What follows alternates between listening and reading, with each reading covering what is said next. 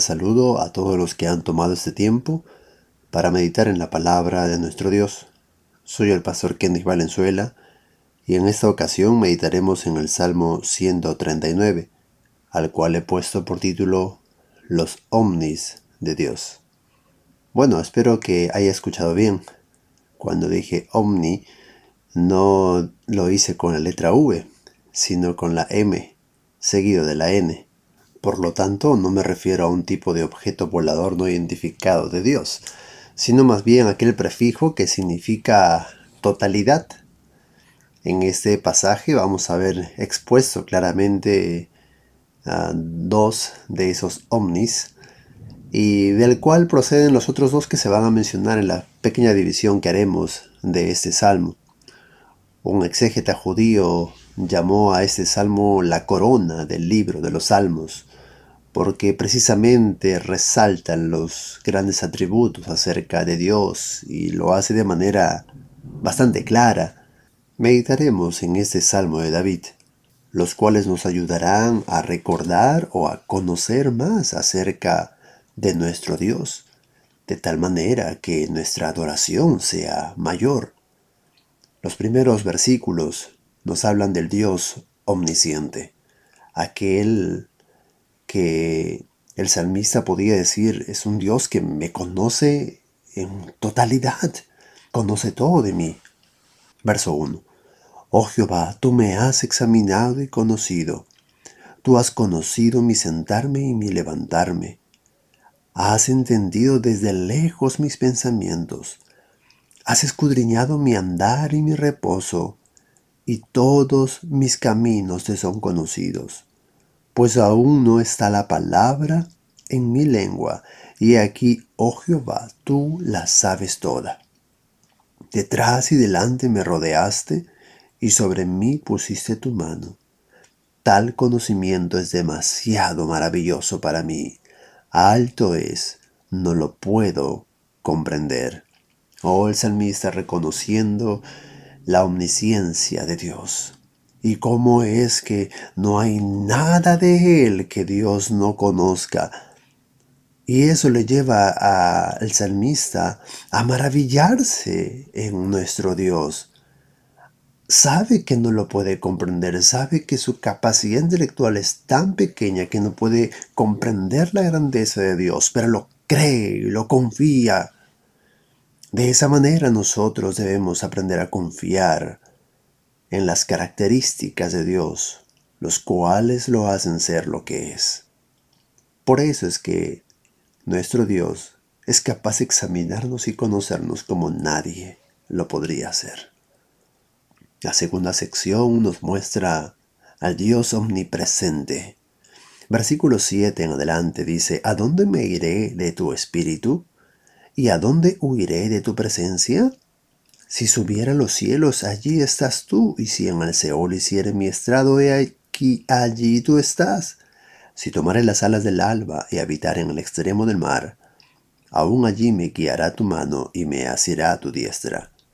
Si dijere, ciertamente las tinieblas me encubrirán, aún la noche resplandecerá alrededor de mí, aún las tinieblas no encubren de ti, y la noche resplandece como el día lo mismo te son las tinieblas que la luz. El salmista está diciendo aquí, mi Dios está donde quiera que yo vaya. No hay lugar donde yo pudiese estar en el que Dios no esté. No hay forma de que yo pudiese esconderme o aún simplemente estar tan lejos que Dios no pudiese verme. No hay forma de escapar de su presencia. A un lado podríamos decir así, pero para el lado maravilloso es que bueno es saber que no hay lugar en el que la presencia de Dios no esté.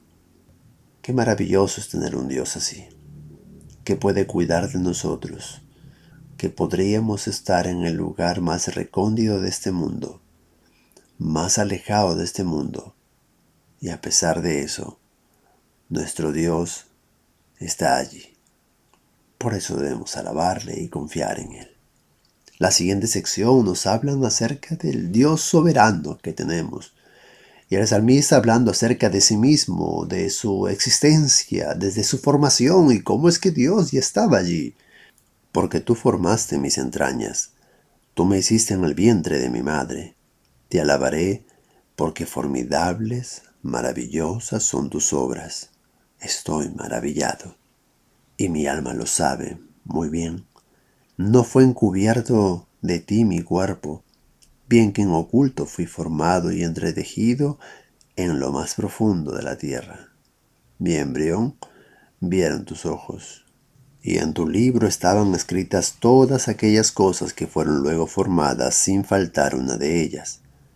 Cuán preciosos me son, oh Dios, tus pensamientos, cuán grande es la suma de ellos.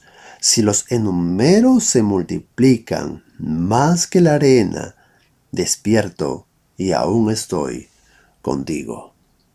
Oh, el Dios que tenemos es un Dios que hace las cosas según su beneplácito.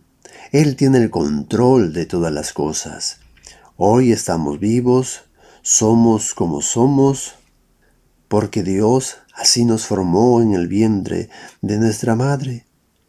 Por eso es que el salmista se expresa de esta manera. Cuán preciosos son tus pensamientos. ¿Cómo no me va a conocer si Él mismo me formó?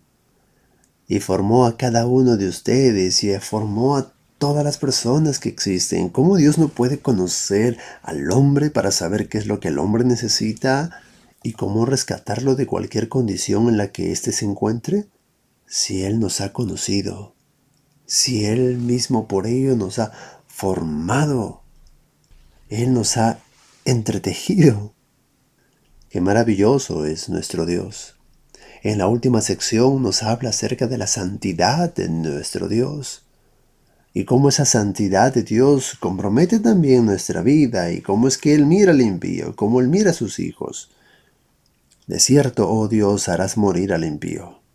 Apartaos, pues, de mí, hombres sanguinarios, porque blasfemias dicen ellos contra ti. Tus enemigos toman en vano tu nombre.